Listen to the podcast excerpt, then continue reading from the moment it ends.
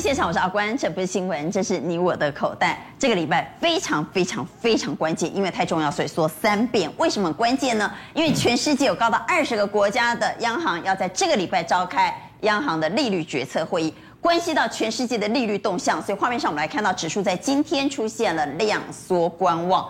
画面上的右上角，你可以看到成交量量缩了，只剩下两千八百二十五亿。因为在观望到底利率决策会议会试出什么样的结果呢？所以指数也在今天出现了开高走低，从早盘一开盘曾经上涨九十几点，到中场最后收盘是下跌五十八点来做收，代表市场确实有在关心，也有在担心。但我看到在这样的氛围之下，大股不动如山，小股却活蹦乱跳，在今天有高达。六十四档个股亮灯涨停板，都是小股啊，所以我们可以看到 OTC 市场从日 K 线的角度来看，在今天 OTC 市场不只是上涨，而且创下继续创下十四年新高。所以这样的行情之下，是不是只能做小股呢？而这个小股的空间到底有多大？刚来介绍来到节目现场的来宾，邀请到资深分析师王一亮，大家好，大家好，资深分析师林干文，啊，观众大家好。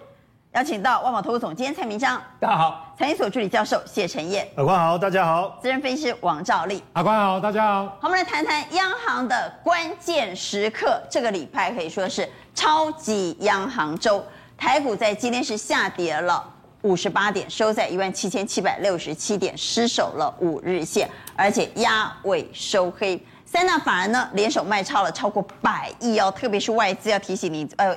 今天外资卖超了超过九十亿，卖的不少，是不是因为央行的利率决策会议，大家还是很担心呢？所以来请教蔡总，这个礼拜是超级央行周，对，所以啊，我们看到了哈，现在全球的这个动向的话，基本上都会跟进美国呈现鹰派的立场，那这个地方唯独呢，中国是啊背道而驰啊。嗯，中国的话呢，因为它的物价已经控制住了，一到十一月的 CPI 只有零点九趴了啊。那中国之前不是调降了两码的存准率啊？结果啊，人民币升值啊，哎，资金都跑上来，所以啊，中国人行说不要不要，我我我不要啊，这个这么快升值，所以他还在上个礼拜把外汇存款准备金呢调高了两个百分点，就等于八码啊。所以希望啊，你不要那么快的升值，所以呈现的完全不一样。我们请观众一定要听懂，过去美国只要收缩资金升息的话。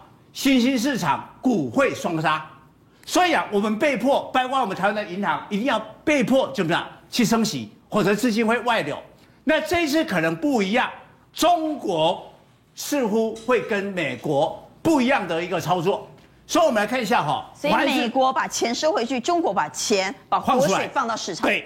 那你看哦，你假如你手上的股票是比较跟美国联动的话，比如说金元双雄。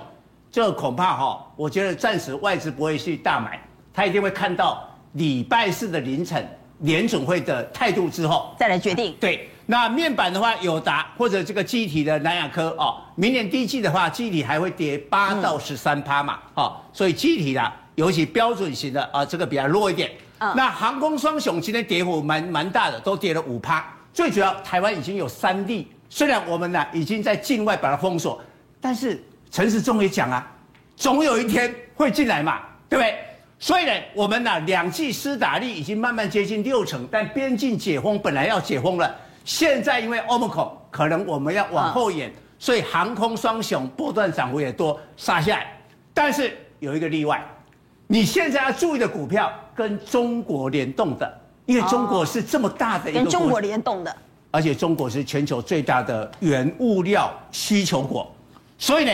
钢铁，因为它要稳定房市啊，所以呢也带动了钢铁。你看今天的中红啊，也会涨。那我们观众说，哎，你会不会有联想、力太丰富？我们看南韩股市啊，我们台北股市今天杀尾盘，对不对？对。你看现在南韩股市本来是涨的哦，收盘之前翻黑，也是杀尾盘，今天跌，今天跌啊。好，那我们来看一下三星电子今天的股价是跌的啊，大概小跌。因为联晶圆代工嘛，联动了美国，浦项钢铁一样是钢铁，今天是红的，是红的，是涨的，所以一样啊。所以资金会向跟中国连接的原物料族群靠拢。对，好，所以啊，你再回来看最后的那个外资的那个进出啊，大概基本上是同样的逻辑，它卖的，对不对？华航卖一下，联电这个卖一下，卖一下，好，面板啊这些啊，甚至包括了这个有一部分的金融，但是重点它它今天整体是卖超，但买的呢，哎，就是我们讲的逻辑，好，你看钢铁今天它买了不少，中钢、大成钢、中鸿、烨辉。啊，另外一个啊航运的话呢，它基本上还是买阳明，哎，阳明啊长荣都有，所以买超的前十名基本上就在钢铁跟。航运。好，那可不可以给个结论？这个礼拜既然这么重要，是超级央行周，特别是礼拜四是美国的利率决策会议，市场在周四之前会呈现什么样的态势？周四之后又会有什么样的反应？那么对于利率决策会议，我们当然要沙盘推演，它有几种可能性。哦，我觉得应该是鹰派啊，所以周四之前应该会观望，对不对？量缩观望，因为到礼拜三，因为我们周四的凌晨就知道了啊，所以一到三这三天会观望，不会大跌，也不会大涨。但是呢，那指数空间不大，大股就不会动，就会动小股，哎，动小股。那礼拜四以后，礼拜四假如真的是鹰派的话，多头开始反攻。为什么？因为下一次的利率决策会议是在明年的一月二十六跟二十七。鹰派就是会提前收紧资金，而且提前升息的那一派，哎，哎，对。那照理说那是利空啊，为什么要反攻啊？呃，但是呃，基本上哈，升息至少最快都是明年第二季以后的事。但是明年的第一场的利率决策会议是在一月二十六、二十七，我们农历年二十六号封关啊，所以封关之前还有一个空档，开始抢攻。所以蔡总认为会利空出尽，哎，那那大股那时候才会动。好，所以蔡总评估上盘推演认为周四以后反而会利空出尽，那个时候才会轮到大股上攻。各位怎么看呢？周四之前市场都会观望吗？那我想这个是大家应该会有共识的了哈。周四之后，大家的看法也许不同。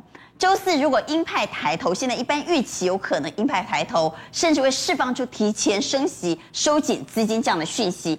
那释放这样的讯息，台股到底会涨还是会跌呢？请举牌，认为会涨的给圈，认为会跌的给仓。哇，大家都认为会涨啊！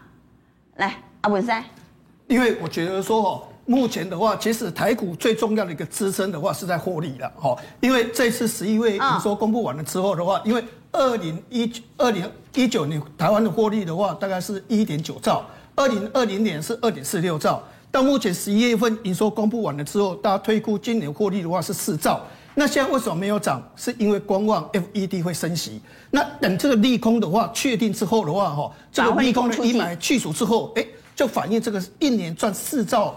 元的这个获利的一个机会，而且高现金值利率的一个题材会开始发酵，所以原则上我认为是利空去除完的话，股票应该是上涨的格局。好，那既然大家都认为周四之后会上涨，现在当然要准备买股票，要买什么股票？法人的筹码怎么解读？我们等会来做解读。不过另外一件大代志是大同，大同在今天呢突然之间召开了记者会，大同高层大地震，董事长、总经理宣布。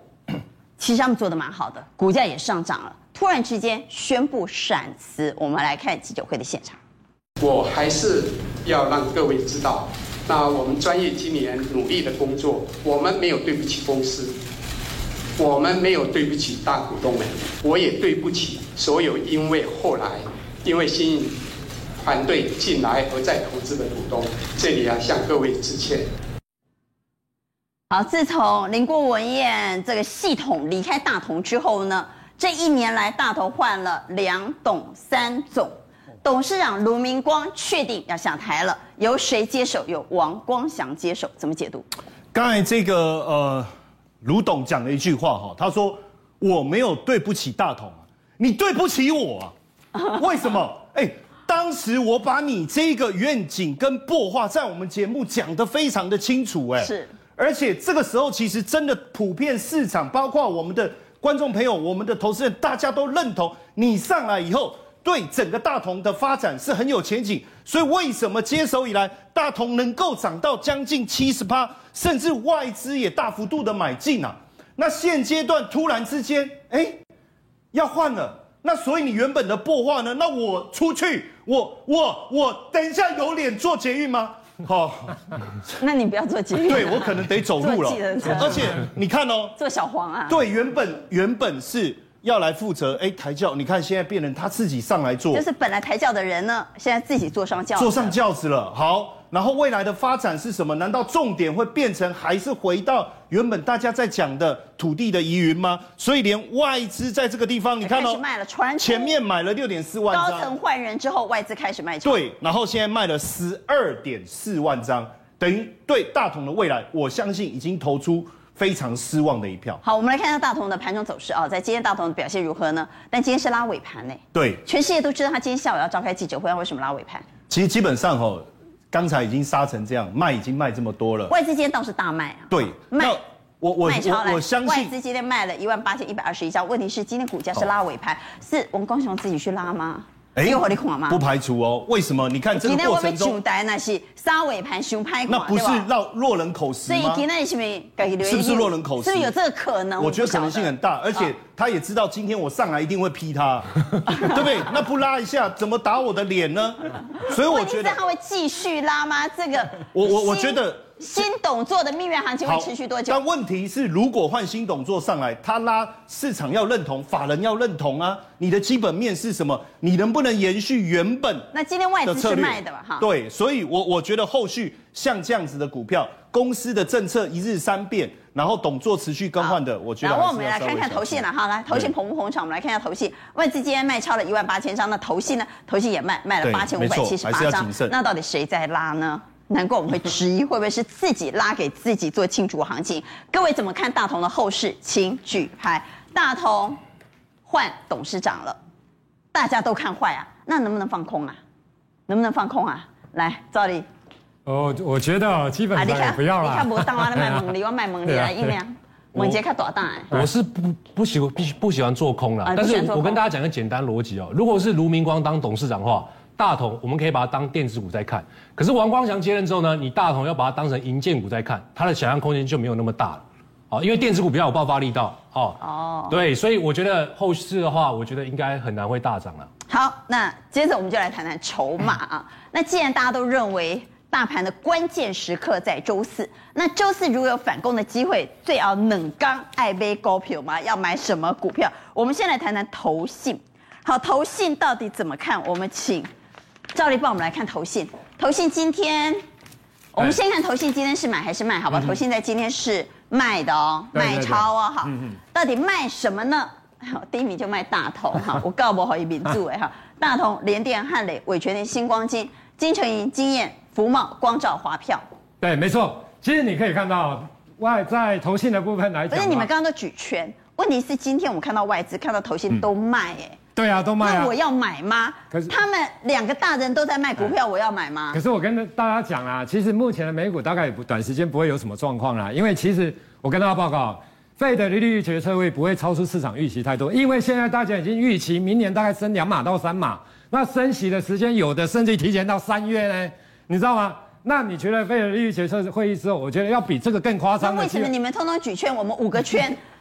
啊外资是差，买这投信啊啊啊！投信不是外供，外资刚刚我们看到卖超九十亿啊。对啊，可是投信的部分你要先看他卖什么股票啦哈。你看一下，第一个卖联电，因为我觉得他觉得哈现在外资大概休息了，所以大股票不会动，大股票不会动，所以他先卖。好来，第二个，其实有些股票之前他认养的，现在来讲，因为股价涨太多了，现行破坏了。我跟你讲，它先落跑了啦。你像汉磊之前买很多哎，汉磊跑了。对，第三代半导体，等一下我们看，不然你看三七零七的汉磊。你看到投信怎么卖的，对不对？之前在这边低档的时候，一直买，一直买，一直买。其实它不是今天卖。好，到了十一月初之后呢，就一直卖，一直卖，一直卖，一直卖。其实因为它的 EPS 说真的不是太好了。那大家也知道，第三类半导体它当然是未来的趋势没有错。可是你股价大涨之后，你基本面跟不上来，其实容易出现回档修。所以它卖是正常的。好，所以假如最近这几天它要开始卖，你比如说像伟泉电一样，这个也是在卖哦，哈，这个也是它之前有稍微认养的一个股票。经验的部分其实也是相同的状况，光照的部分也是一样。所以，假如投信真的之前买比较多，最近在卖的，你要提防它股价涨很多，你要提防它结账，你不要傻傻的。那我们来看投信哈，有没有可能做账变结账？对啊，投信近期连买的股票，如果短线上出现了长黑贯破五日线，代表它有可能要落跑了。对，没错，其实像经验的部分也是一样，经验其实今天投信大卖了，所以你看这种线型哦。搭配筹码，搭配它的股价大涨之后，其实搭配这种现形形态看起来，这已经变欧多拜啊，哈，假卖了对吧？哈，不不假，怎么得卖啊？欧多拜啊，哈。后来光照的部分也是一样嘛，这个基本上来讲也是靠，你看之前头线也大买，最近真的也在卖，这种形态慢慢的，对，这种要相对上来讲，华勤还好啦，其实华勤在投信的部分它真的没什么卖啦，所以你看它的现形来讲，相对上来讲还算是安全啦，这种算相对上来讲比较 OK。那合金的部分外资在在卖了。就外资跟投信在对坐，所以对坐的状况之下，高档涨那么多，先闪开，大两只大人，哎，对，两只大。那化汉的部分还好啦，哈，投信最近才在买，这个还好。那台燿的部分，我觉得也还好啦，因为位阶相对上来讲。所以这四档要先闪。对对对对对对对对。晶焱、合金、光照、华清要先闪。对对。像这两档留校观察。对对对，这个也可以打，这个也可以留校观察。哦，留华清也可以留校观察。对，这三档。那就晶焱、光照跟合金先闪。对，没错。第二个问题我要问，嗯，那既然你刚刚。举了圈，对，就表示这两天应该可以买股。对啊，没错。买什么股票呢？如果大股不太会动，我们要买主力锁码的中小型股吗？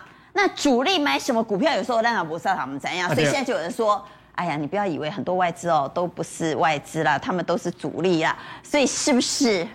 主力型外资，对，或者披着外资外衣的主力的这些个股可以留意。其实我跟大家报告，现在真的很多都是假外资啊，主力型外资啦，主力型。所以我们是不是要看这些主力型外资的股票？好，我请教来，我们要先看，我们还是要看真外资的部分，假外资哦，你可以操作啦，短波段的操作。颜颜色停损跟停利，真的停损停利来了，你就要好来选股的方向是不是在这张表？在在，我觉得，假如说你这样来看哦，技嘉算相对上来讲，因为有 EPS 的啦。啊，这是真的外资还是假的外资？啊，这是这是真的啦，啊、这应该真的外资啦哈。那一利电这种来讲的话，其实抬头显示器这种，我觉得基本上比较像假外资啊，主力型外资。哎，主力型外资，嘿，我们卖空假外资，主力型外资啊，这种哈叫爆量长。反过来讲叫做外资型主力啊，对对对对对，外资型主力，外资型主力，外资型主力哈，表面上是外资，其实是。那这种股票也是相同的，其实外资型主力。对，其实说真的，这种股票在还没涨之前哦，说真的，我也不太知道它做什么的，你知道吗？只有涨了之后，连你都不知道做什么外资会买吗？啊，对啊，所以这个应该是外资型主力，外资型主力嘛。国寿至少大家知道，你知道太阳能这一块等等，哦，那其实相对上来讲，我觉得很标哎，哎，这这相对上来讲，有可能是比较属于真的啦，可是也主力色彩也太浓厚，这种都是主力型的啦。那那这种股票可不可以买啦？我觉得其实应该这样说哈，股票你自己在操作上来讲哦，当然你心脏大，都创新高哎，对，创新高其实很强。其实我觉得就你买的你就停损点设这边嘛。就是你这个就不要看基本面的啦，因为你去找它的基本面新闻写的那一些哦，元宇宙、低轨道卫星，其实我跟大家报告，那都是包装纸，哎，然后包装的，哎，一块钱 EPS 营收那个就，我跟你讲，那个涨上来大家都会信。反正追这种股票呢，风险高。对，那停损停利你要设定好，像剑七这种，像华孚这一种，其实这种都很标哦，这种都很标。可是比如说你要买停损，你就设长红棒的低点啊，真的万一破了。那那赵丽，你认为这时候可以买什么股票？嗯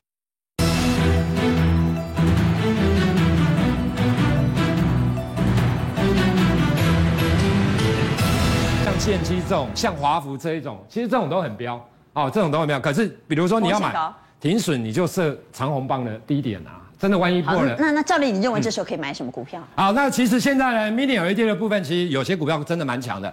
你像惠特开始非常的强，那个富彩的部分也开始上来。其实所以台表科也是一样，Mini LED 对。你看一下哦，其实它的十一月营收也是创下历史新高。你打它的 K 线形态，我们看一下它的 K 线形态，其实还是整理啦。那这种股票今年 EPS 十二块啦，十二块啊？对，去年 EPS 大概只有七块多，今年预估十二块以上，明年大概会有十五块以上的水准啊。哦，那 Mini LED 这一块来讲，一三八点五，对。有机会、我觉得会啦，我觉得有机会，因为你看本一比明年又成长的 EPS，现在本一比大概只有不到十倍。其实这种股票虽然温吞了一点啦，可是温一温之后，其实它还是会出现上攻的一个走势，机会大。好，我们谈完了投信，谈完了主力之后，来谈谈集团在十二月份传统都要做一下账，今年会不会做账？呃，今年一样会做账，但是今年做账的情况跟往年有点不太一样，因为往年是只要是集团概念股，我就全部一起拉。但是今年它的拉法有点不一样，就是它会针对盘面题材比较热的个股做一个拉抬的动作。刚刚蔡总讲的很好，目前呢中大型股你可能要挑跟这个中国有关的，但中小型概念股呢，它你就要挑什么跟市场大户喜欢的这个题材有关的。所以呢，这个里面你可以发现到，明基友达集团啊，友达因为它的营收是创七年新高，那友达其实有慢慢涨上来，但是呢小它的这个集团概念股涨更凶，像这个明基材啊。今天也是涨停板。那其实应该应该是这档股票带动哦，六一二零的达运，这也是明基友达集团。我们看到它的 K 线，六一二零的达运，你看到它已经连续拉了三天，哦，这样啊？对，所以拉了三天之后呢，它把明基台也带上来了，哦，所以呢，这是跟面板有关系的。我们再回到六宫格哦，那另外呢？金宝今天也涨停板，金宝是金宝集团也有准备要做，对，也有准备要做。他先拉自己本身哈，因为他今天是外资买超个股里面是第一名的。那他为什么转强呢？就是低轨道卫星又开始转强了。啊、还记得前一阵子这个低轨道卫星 Space 说好像要倒闭，对不对？对。但是呢，我们看到这张股票三四九一的森达科哦，我们以它为当指标，看起来有像要倒闭的样子吗？对，你看，你看，它还创新高哎，所以说倒闭这个。可以那边等一下，那那一点对啊，所以代表说这个只是怎么样谣言而已。所以是谣言啊，是哈，马斯克呢要跟美国政府要。补助啦，对对对对，所以你不给我钱，我要倒给你看哦。对，所以所以这个我觉得影响已经过去了，所以你看斯达克已经涨停了。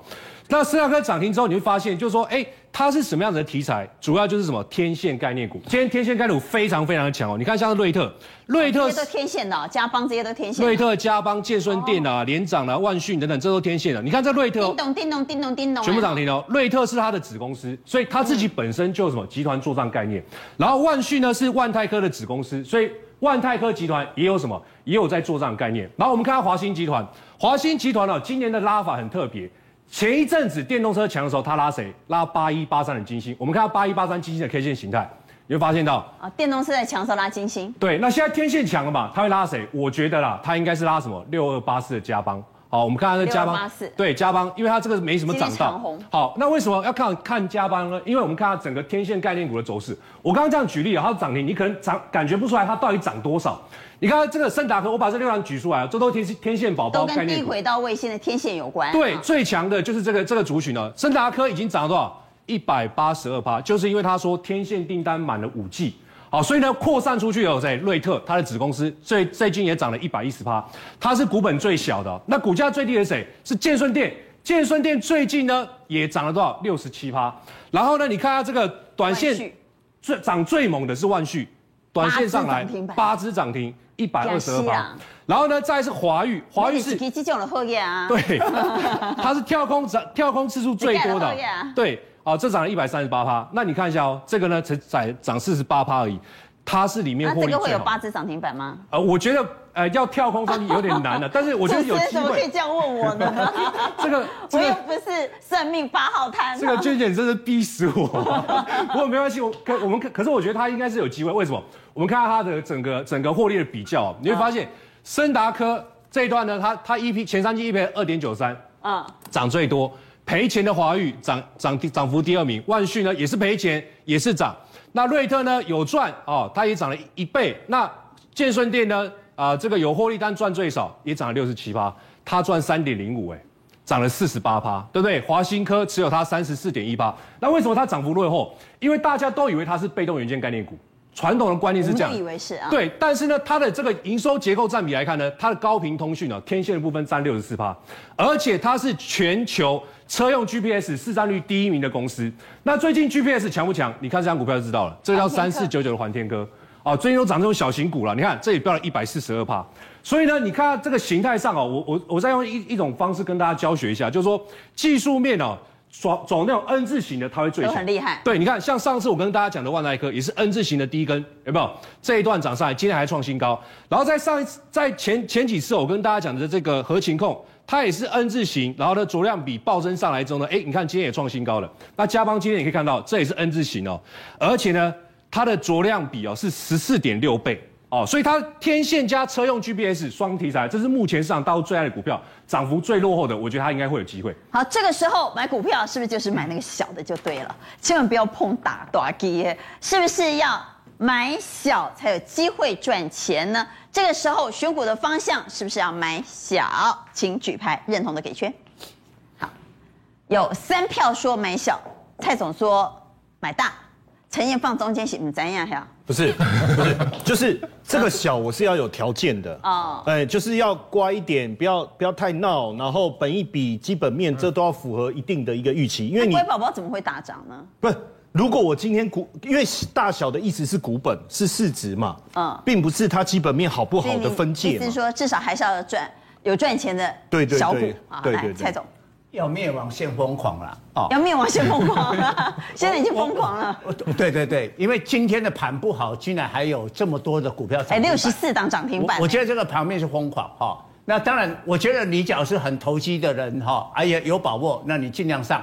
但是呢，要一般保正常保守的人再忍个两天呐，啊，再忍两天，礼拜四就开始反转，就换大的，很换大的。你不要在最后一天你刚好上到那个疯狂的小股，刚好。然后大的动的时候，你那小股会跌跌 翻天啊！你要小心这个风险。啊，不过阿文赛是给圈的哈，他认为这时候应该买小。那既然买小呢，最厉害的就是跟元宇宙有关的。今年哈，小型股只要沾上元宇宙，阿泰的冰冰变变哈。现在元宇宙到底夯到什么程度呢？有人说去元宇宙虚拟世界买土地呢，比曼哈顿还贵。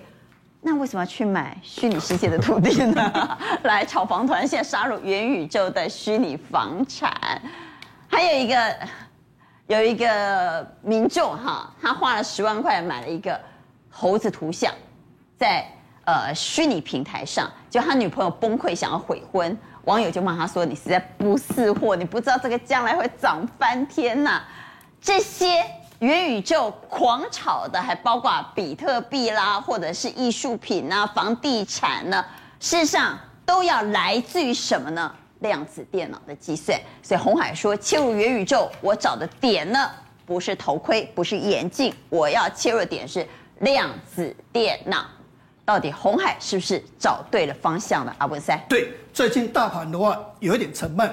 美国的元宇宙股票，包括像辉达、沃斯查韦、沃斯罗巴拉克斯也很沉闷。但是美国的元宇宙炒房炒翻天了，炒房团，所以国内的元宇宙继续涨。你看哦，有一家报的也哈，霹雳布袋戏涨停板啊，伊利电大涨，光磊、维新普通了哈，英泰普通，技嘉表现还不错了，涨了五个百分点。对，之前的话有一家公司是加拿大一个叫 Token。他在那个一个网站里面叫做所谓的这个 CenturyLand 这家这个平台，那时候标两百四十三美金的时候买那个史尚区的土地，整市场疯狂了。怎么所谓的元宇宙里面还能够买两百四十万美金？但是马上在另外一个所谓的 Sandbox 这个平台里面，所以他的土地、他的房子是长这样的。呃，对对，它是个虚拟的，哦，虚拟的。啊，结果。这个所谓的另外一个叫 Real 这一家公司去买，哈，这个平台里面的话是买四百三十万，哇，比两百四十三万又多了将近两百万。那最近香港的一个新世界集团的话，买的话是用五百万美金去 Sandbox 去买一个所谓的时尚区的土地，时尚区啊，对，所以感觉上大盘很沉闷，但是哦，元宇宙炒房哦，一个礼拜。金额的话是一亿美金以上，我觉得观众朋友完全没有办法想象，我花钱在一个虚拟世界买一块土地要干嘛？对，然后所以原则上就是一下子一个礼拜就。他们是在那个地方做广告吗？还是？没有没有，就是去买，然后他以后会有增值。等一下我们再讲后面的故事。就是炒作喽。对，炒作。哦、好，元宇宙的富士比里面也在拍卖东西，这个拍卖用代币就是用比特币，所以元宇宙跟比特币结合，所以你可以看发现比特币的概念，像技嘉、印泰、微星。今天的股价表现的话，相对大盘的话，算蛮强势的一个情况。好，据说呢，萨尔瓦多承认比特币是可以流通的货币啊。对，萨尔瓦多怎样呢？因为它火山，它火山去做那个比特币哈，人家是挖矿要电力很多，它火山马上就怎样，一直制造比特币，制造比特币，所以他把比特币当成国币，他发行了十万美金的债券哈，所有的老百姓都不用税，而且还给他们钱。所以他们是以比特币当成他们国家的货币，结果最近，最后 最近的话，印度的一个总理的话，哈，哎，他这个推特里面说要把印度哦，要把比特币当国币啦，哈，当成做国家的货币啦，哈。印度 哎，对对对，不过哈，大家这个是乌龙一场啦，因为后后来他的办公室主任还有财政部长的话都有一点否认，但是不管怎么样，表示现在比特币的话。真的在全球的一个货币里面的话，真的是相当的火热。好，我们来看到萨尔瓦多在九月份说，他们要打造比特币城，让比特币成为国币，比特币狂飙了四十一 percent，但后来出现了回档。那十二月传出印度也要把比特币当国币，当然这是乌龙新闻了啊，所以比特币后来出现了下跌两个百分点的情况。所以在虚拟世界呢，也要留意比特币。第三个刚谈到艺术品，对不对？对。现在有艺术品平台是用。比特币或虚拟货币就可以交易，而且那个价钱高的不得了啊！重点是我们熟悉的哈，这这部电影叫《花样年华》，《花样年华是由这个张曼，这个说张曼这个对不起，张曼玉还有这个梁朝伟主演的这个东西里面哦，有九十二秒哦，这九十二秒是没有播出来哦，没有播出来，被剪掉了。但是有些人觉得这九十二秒哦，对人物的刻画，对那个性格的描绘哦，还有那灯光的效果哦，这九十二秒太唯美了，所以原则上就用所谓的以太币当成一个代币。那用一个代币的话，结果就去苏苏比士这样去所谓的这个拍卖，结果既然拍卖是一千五百二十四万天价，愿意用这个价格去买这个代币，那这个东西的话，买买这这段影片，对对对对，这段影片，然后用代币去买这段影片，他就有所有所有权。那搞不好以后很多人也喜欢这个东西，因为时间越来越久，越来越有价值。哎，搞不好两千万。三千万、四千万都有可能，所以将来拍电影的人呢，要把最精彩的那一段先剪掉，哎，剪掉，不要剪掉之后再到苏富比去拍啊。对对对，那大家大家网络一看，哎，这个很有价值，就决定去拍卖，去拍卖去买的话，也许那个价格的话就会惊人。所以现在整个元宇宙的一个所谓的艺术品的拍卖的话，也到疯狂的一个境界。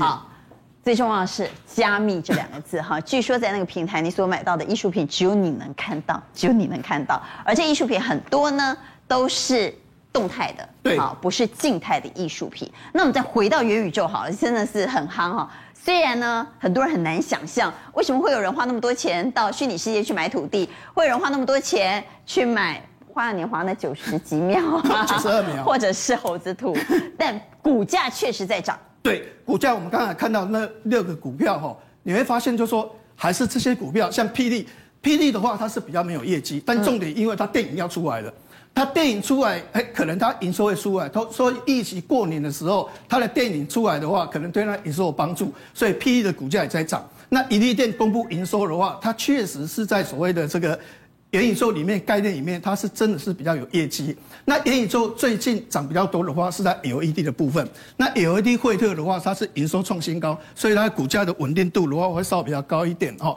那加密货币的话，汉讯的营收也创新高，华擎的营收也创新高，维新的营收也创历史次高。所以之前蔡总也有报告，就是板卡的部分营收非常好。那十一月份公布完的时候都非常好。那怎么选股？因为短期里面的话，我觉得 LED 这个概念的话，其实还是不错的。好，那我们来看一下惠特，好不好？啊，对对，因为惠特它的股价的稳定度比较高，因为它重点的话，是因为它产能在第四季增加二十到三十个 percent，所以预期第一季的营收会蛮好的。前十一月份的营收增长八十四个 percent，在手订单有五十亿，所以明年获利的话是三十八点八元，成长五成。所以原则上现阶段的话。一般来讲，它稳定度会比较高啦，哈。那营收有创新高，所以我个人觉得这类型股票或许它的稳定效果会比较好一点。但是我们还是得提醒观众朋友，很多元宇宙概念股呢，因为标很高，对，所以在短线上确实已经有高风险。所以我提醒观众朋友，在今天尾盘出现急跌的元宇宙概念股，一旦跌破了短期均线，是不是代表已经出现了警示？对，我我觉得哦，一个股票一波上去之后，要有怎样，要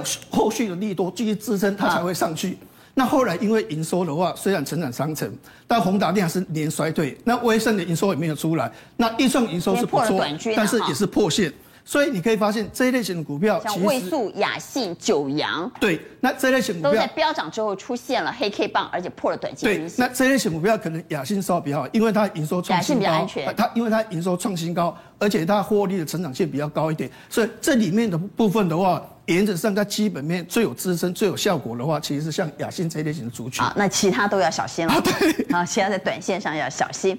好，我们也来谈谈今年最夯的产业，除了元宇宙之外，当然就是电动车。而电动车要成为赢家，那一定要掌握电池。所以很多人说，你要做电动车，那得电池者得天下。现在大家都要做电池，包括 Benz 说我也要自己做电池，Volvo 说我要自己做电池。通用说我要自己做电池，连越南的电动车车厂都说我要自己做电池，所以在今天盘面上，电动车概念股里头最夯的就是电池股。对，没错，我讲得电池者得天下啦。哈。我讲这一部分，因为电池在电动车里面的成本是最高。那第二个来讲的话，其实你可以发现哦。今年预估电动车、纯电动车的部分来讲的话，比去年的销售量大概会成长一倍以上的一个水准。拥有电池者当然拥有天下。我们来看有几家四大厂商开始在电池这一块来讲的话，慢慢的在所谓的一个研发跟量产的一个部分。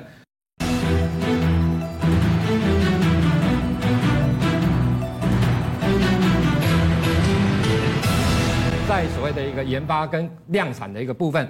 那当然最主要就是宾士的一个部分哦，其实它有固态电池。什么叫固态电池？就是说它现在的一个离离离离子电池的部分来讲，它是液态的。那现在呢，它把它用成所谓的固态的一个部分。那它有什么好处？它就是它的一个能量的一个密度，它是增加的，并且相同的体积之内，假如说用固态电池跟液态电池来讲的话，相同的一个体积之内，它的电池的一个容量，它可以提高两倍。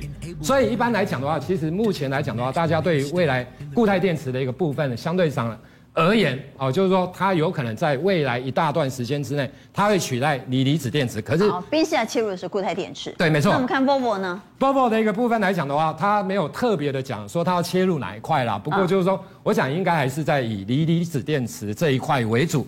那另外的 G N 跟 L 七的一个部分来讲的话，也是一样要成立所谓的一个电池的部分，就是说这两家厂商他们有特别的一个点名，可是我相信大概都是以锂离子电池为主。所以你可以看到，因为整个电动车的一个发达，所以电池的部分。那另外一个最重要的是在越南的所谓的一个 Fin Group 的一个部分哦。那其实这家公司来讲哦，它是东南亚当中最大的一个汽车的一个组装厂。那其实它有百分之九十都是自动化的一个工厂设备，就是说。它几乎都是自动化了，它不太用人力哦。那另外一个来讲的话，就是说它未来希望它的一个在所谓的一个 Vingroup 的部分，在美国来挂牌，在未来两年哦，就是跟 Intel 的部分。所以你可以看到现在的很多持有这一些，比如说跟电动车有关的，它都要去做独立挂牌的一个动作。好，那我们回来谈电池哈。既然大家都要做电动车，虽然特斯拉新起跑，但这些大车厂如果要弯道超车特斯拉的关键在于有没有掌握到电池的关键技术，对，没错，或者掌握到电池，对。所以，我们来看电池股是在今天盘面上电动车概念股里头表现最好的。对，没错。我们刚刚看上一张图表的一个部分，我们来看一下宫格哈。对，宫格的一个部分，你可以看到明基材的部分来讲的话，其实股价也出现大涨的一个走势。立凯 KY 的部分来讲也是一样，股价也是出现大涨哦。啊，聚合当然也是电解液的部分，股价都跟电池有关。对，都跟电池。一利电当然是抬头显示了哈，等等好。那其实在这三档股，在前面的这三档，上面这三档都跟电池有关。好，那我们来看一下电池里面哦，下一页我们看大家其实耳熟能详的，你比如说像正极材料的部分，对不对？这个是电池啊，这个是整个电池的部分。那大家耳熟能详的正极材料的部分，当然有美琪玛，有康普，对。那电解液的部分当然是聚合，聚合。那隔离膜的部分来讲的话是明基材。那其实大家真的比较不了解的，其实，在锂电池、锂离子电池里面来讲的话，其实有一个很重要的，就是铜箔的部分，它也用在负极的材料，就是铜箔，它是锂电池当中负极材料非常重要的一个关键。好，那这两档有谁？其实全台湾哈，另外还有一个长春化工，那个没有挂牌啦。那这一这最重要来来讲的话，比金区跟农科的一个部分。好，那我们来看一下下一页的部分。好，那什么叫铜箔锂电池负极材料关键哦？其实我跟大家报告，电动车的铜箔一般汽车用量的五倍，就是说它的需要量，电动车是一般汽车的五倍。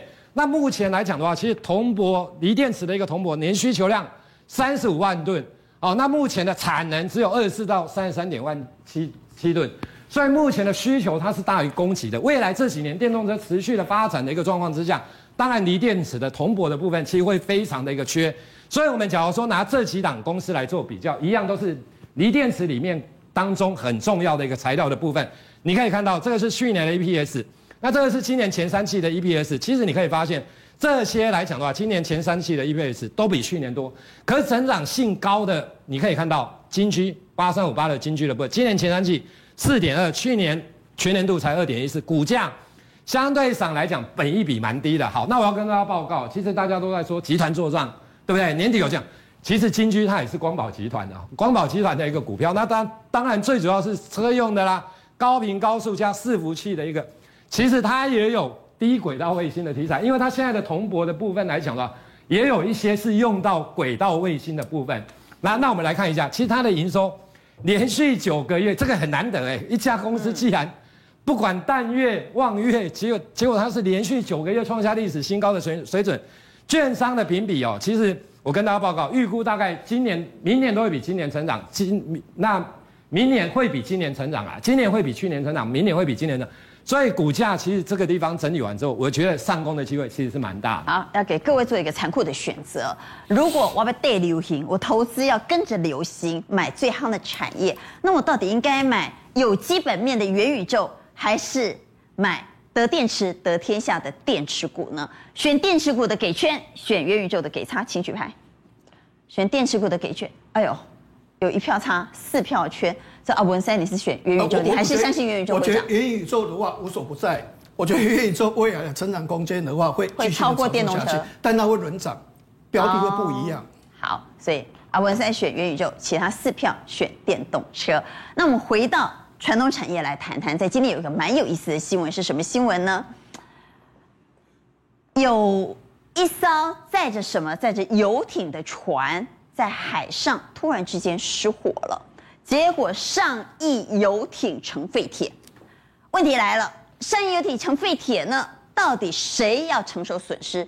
是买方还是卖方呢？卖方就说了，哦，只要上了船，高不关黑哈，就是买方的事。那买方惨了，游艇竟然变成废铁，这个新闻到底背后代表的意义是什么？跟航海、跟相关的海运股又有什么样的关联？好，我们先看一下六宫格哈，这个航运呢，今天有点休息，不过行情还没有走完。今年货柜三雄是跌在万海啊，嗯，那尤其涨在这个阳阳明，因为阳明的营收是创新高的，嗯，那中国出手这个散装轮也开始稳住了，而且开始联动这个钢铁，中钢、中红都今天不错。不过我们讲到阳明哈，这个唯一啊营收创新高的。哦，所以就是今天表现最好的股票嘛。那估计杨敏今年哦，史无前例哦，大赚税后盈利一千五百亿，有钱呀，哎，就出奇招，一零一大楼啊，现在做跨年啊，做广告，有钱就任性。杨敏是赞助商，啊，听说这个广告要花五百万啊，啊，但是有人说他乱花钱 呢，我也我也有钱就任性啊，哈哈，我也觉得乱花钱啊，因为杨敏不是生产什么终端的产品啊。你不是终端产品啊，你不需要对消费者做广告啊，对不对？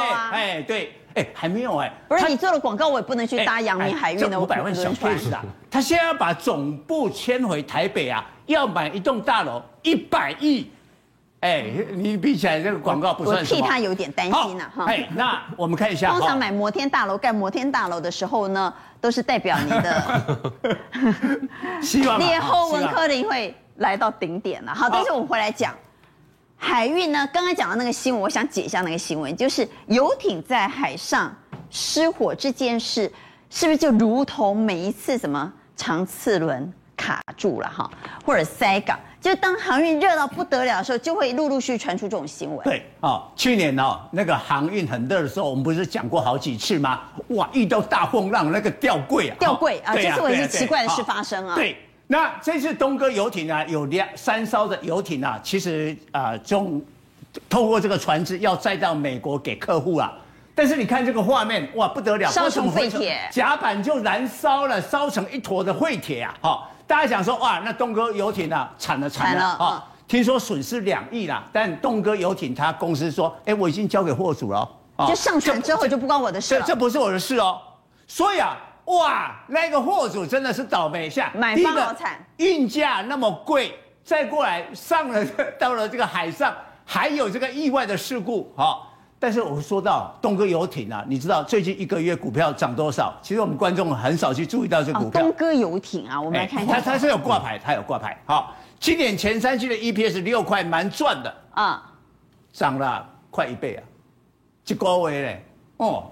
大家都没注意到这个股票是这样的一个飙华，不过今天爆大量哈，不要不要不要在这个乱追了。这就是一种呃股市不能说的秘密，这个产业越夯，出事几率就越高。包括你刚刚谈到的吊柜啦，什么船卡住了、塞港啊等等。我们回来看最近有多热呢？最热的也蛮诡异的，竟然是东南亚线。东南亚线现在比欧美线还贵。这也不太合理吧？不太合理啊！就就是我我去越南的机票还是比美国机票还贵还贵，这样合理吗？合理啊！但是你看哦，万海已经呢把东南亚调价，呃调涨了。你看阳明也调涨哦，二十尺的话呢是六百哦，那四十尺的话调一千两百美元，这个涨幅都历史新高哦。我想主要的原因就是这样哈，就是越南呐、泰国啦、马来西亚、印度啊全力啊护工嘛，所以呢它货柜需求吧。所以东南亚溢价现在是三千四，哎，这个超过欧美的合约价，嗯，而且继续涨。现在还讲说，哎，那个部分的这个东南亚航线哦，农历年之后才有仓位。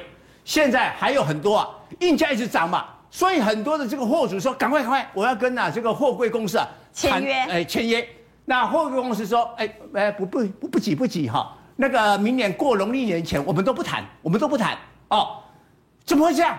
卖方摆谱啊？对，因为什么呀？疫情，因为现在是卖方市场嘛，疫情那个还会再涨，因为明年哈二月四号到二月二十号北京冬奥啊，所以北京冬奥啊，他们说这次中国啊不会像往年一样啊，过年的时候叫工厂停工啊，不会啊，继续生产，继续生产，冲 GDP 哦，所以那个运价还会再涨，哇，这个不得了，那涨到什么时候？好，那我们来看航运股到底会不会涨？好，那我们看一下哈，这个我们现在看那个呃这个 K 线啊，我们看那个 CG 啊哈，我们比较一下。现在长龙啊，虽然这几天呢拉回，万海今天拉回，但是十日线都没有跌破啊。后面所以守住十日线代表人家强势。我们讲东南亚线啊，农历年前的这个航线运价还会涨啊。然后呢，比较特别的就是说，现在钢铁有点带动了。那我们看那个长龙的模式，就先上季线攻半年线啊。现在货柜三雄基本上都已经完成了啊，所以我们注意一下钢铁。我们这一道是一个半年线啊。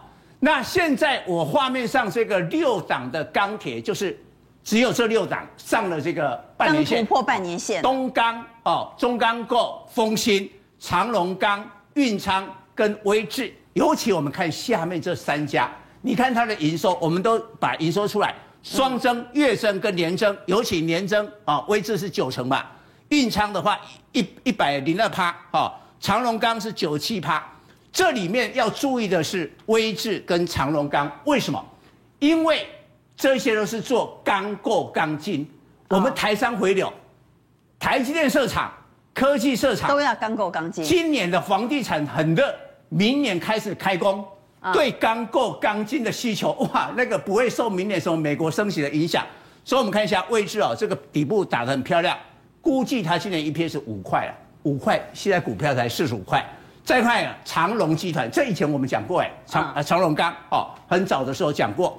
然后我们看长荣钢，听说它的这个在手的这些钢构的订单已经接到后年，哦，一句话不起来，一顶多没有问题，是没办法生产的那么多哦。说，但是你可以看，他们这个都是长时间的量缩，底部一直打打打打，嗯，股票都还没有动，相对的安全。好，所以如果喜欢投资船产的朋友，到底应该买航运还是买钢铁好呢？短线上到底航运会涨比较多，还是钢铁涨比较多呢？认为航运涨比较多的给圈，认为钢铁涨比较多的给叉，请举牌。好，蔡总跟赵丽选钢铁，其他三票选航运，来酝酿。航运基本上来讲哦，这个爆发力，觉得航运比较爆发力比较，爆发力比较强。当然是航运先涨一段之后，然后呢，钢铁才会有开始反应的。所以我觉得现阶段航运股它还没有完全反应完，它这个运价上涨的一个空间。